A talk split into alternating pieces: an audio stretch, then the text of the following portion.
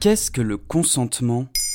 Merci d'avoir posé la question. La notion de consentement est entrée dans le débat public depuis l'affaire Weinstein et le mouvement MeToo. Avant d'être le titre du livre de Vanessa Spingora narrant sa relation avec l'écrivain Gabriel Metzneff, alors qu'elle n'était âgée que de 14 ans, le consentement c'est également une des plus épineuses questions du droit français. À partir de quand peut-on considérer qu'une femme ou un homme est consentant à une relation sexuelle?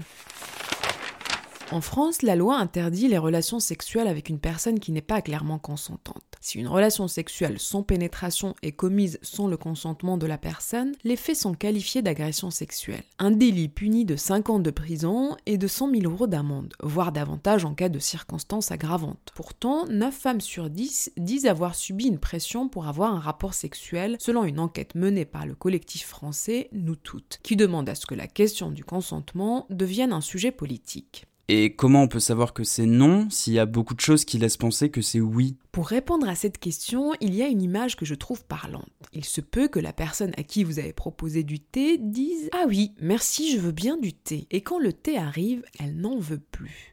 Alors oui, c'est énervant parce que vous avez fait un effort pour le préparer, mais ce n'est pas une raison pour la forcer à en boire. Elle en voulait, elle n'en veut plus. Il y a des gens qui changent d'avis le temps de faire bouillir l'eau et de la verser sur le thé. Et ils ont le droit. Well, as you can see, we're still having tea. And it's all because I was obliged to kill time waiting for your return.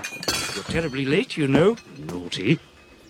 Les relations sexuelles, il faut en avoir envie et il faut y prendre plaisir, sinon ça n'a pas grand intérêt. Même si une personne est en état d'ébriété, même si elle a d'abord dit oui puis changé d'avis, même s'il s'agit de son ou sa partenaire habituel, rien ne justifie de poser un acte sexuel sans le consentement de l'autre. Et à partir de quel moment on considère que c'est un viol? Pour la loi française, le viol est tout acte de pénétration sexuelle de quelque nature qu'il soit, commis sur la personne d'autrui par violence, contrainte, menace ou surprise. Ce n'est pas exclusivement commis par un homme sur une femme et la notion de pénétration n'est pas exclusivement vaginale. La culture du viol qualifie un ensemble de comportements ou d'attitudes qui minimiserait, normaliserait, voire encouragerait le viol. Elle est encore tenace dans nos pays occidentaux. Et tout adulte normalement constitué a la faculté de maîtriser ses pulsions. Si ce n'est pas le cas, la personne représente un danger pour la société. C'est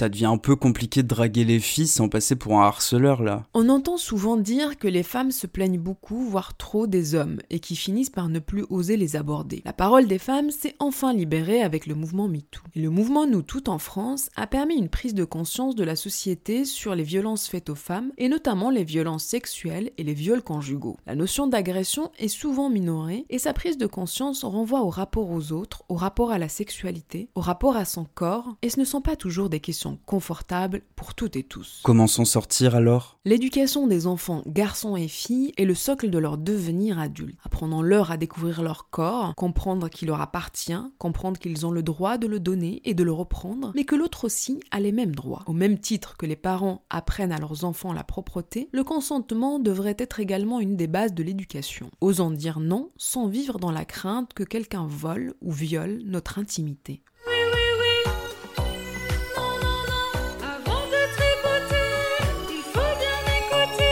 Voilà ce qu'est le consentement. Maintenant, vous savez. En moins de 3 minutes, nous répondons à votre question. Que voulez-vous savoir? Posez vos questions en commentaire sur les plateformes audio et sur le compte Twitter de Bababam. Baba.